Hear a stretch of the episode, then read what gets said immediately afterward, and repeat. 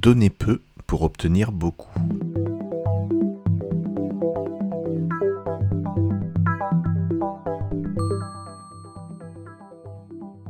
Un obscur mais ambitieux universitaire désire rencontrer un célèbre professeur, sommité de la vie académique. La tâche paraît à première vue hors d'atteinte. En effet, non seulement cette personnalité voyage en permanence à travers le monde, mais l'accès à son agenda est jalousement gardé par une secrétaire acariâtre qui dispose de toute sa confiance. La fonction principale de ce cerbère semble être d'éconduire les innombrables sollicitations que subit son patron. Un jour, par hasard, alors que la porte du bureau de cette secrétaire est entr'ouverte, le prétendant a un rendez-vous y pénètre en prétextant chercher le secrétariat particulier de la présidence de l'université. Vous faites erreur, lui dit le secrétaire en souriant, qui lui précise qu'il se trouve dans les locaux du célèbre professeur. L'universitaire se confond en excuses. Puis, à la manière de l'inspecteur Colombo, il a subitement un éclair de génie alors qu'il s'apprêtait à sortir. Ah, mais oui, s'écrie-t-il soudain. Je suis dans le laboratoire du, du, professeur, qui vient de faire une intervention remarquée à l'UNESCO après une mission de recherche dans plus de 20 pays.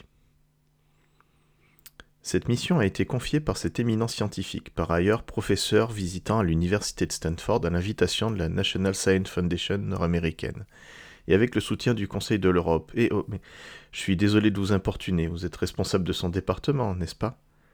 Flattée, la secrétaire du professeur, considérée au moins comme son assistante, rassure l'universitaire et apprécie la connaissance détaillée qu'il a des activités et de la réputation de son patron, dont l'aura académique déborde aussi sur elle. En quoi puis-je vous être utile? demande-t-elle contre toute attente alors que son interlocuteur poursuit à haute voix. L'intervention du professeur fut brillante dans la conférence de Logrono. En général, on fait bien plus de cas du sommet de Berlin, mais c'est bien à Logrono qu'il achetait des bases de propositions largement reprises.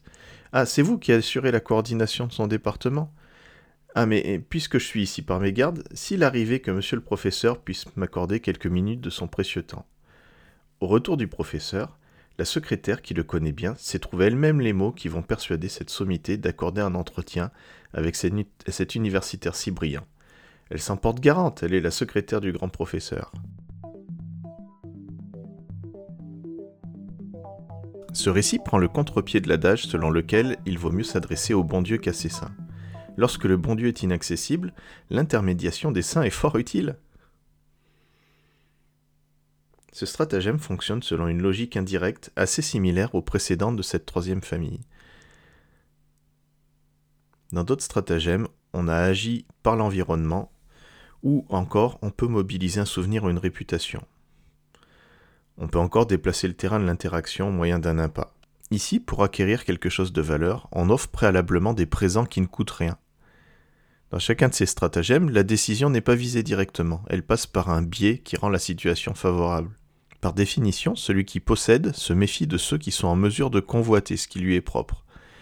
Il se garde et se préserve dans une attitude méfiante, défensive, voire carrément hostile ou offensive. Ce comportement représente un rempart a priori infranchissable qu'il convient de rendre mou, tendre et poreux par un travail d'approche non identifiable comme tel. Utiliser ce qui est disponible, aisé et d'un coût dérisoire en un investissement en vue d'en tirer profit fonde ce stratagème où ce qui a peu de prix se transforme à terme en valeur. Tout flatteur vit aux dépens de celui qui l'écoute, déclare le renard. Le corbeau qui s'est cru beau a lâché la proie pour l'ombre. Dans la culture stratégique de la Chine ancienne, cette pratique se nomme modeler l'esprit de l'hôte par la création d'une situation de connivence où l'on donne le ton par des dons. Par exemple, lors d'un voyage sur la Singapore Airlines, les passagers au départ de Paris se voient offrir un magnifique stylo par pure courtoisie. Or, cette ligne fait l'objet d'une très forte concurrence entre les compagnies aériennes. Qu'est-ce que le prix d'un stylo par rapport à l'enjeu de la préférence pour un futur billet d'avion? Qui veut tout n'obtient rien et tout lui coûte. Un faible investissement tactique immédiat, savamment calculé, peut assurer un avantage stratégique prochain à bientôt.